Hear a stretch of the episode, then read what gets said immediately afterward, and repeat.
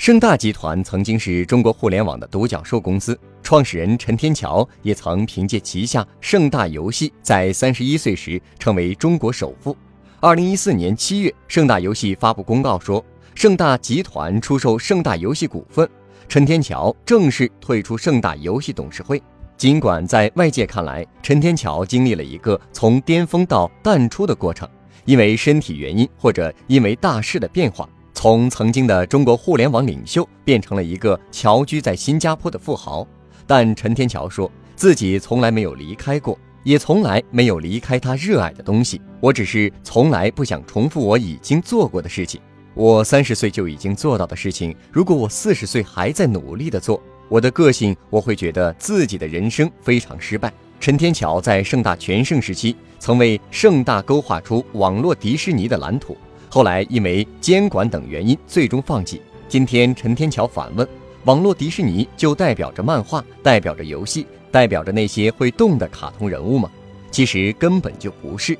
网络迪士尼代表着我们如何从终极意义上给每个人带来快乐，如何创造快乐，如何享受快乐，如何让这种快乐成为真正可持续的一种精神状态。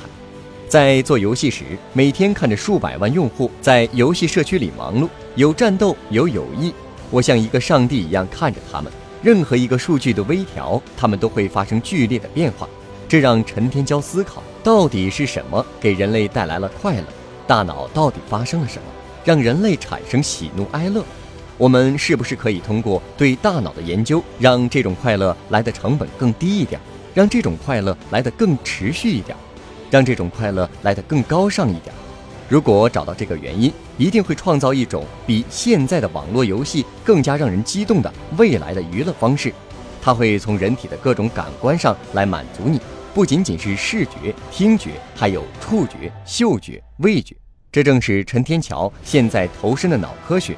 他希望能够找到真正的革命性技术，颠覆性娱乐，一个真正的我们无法分清虚拟和现实的世界。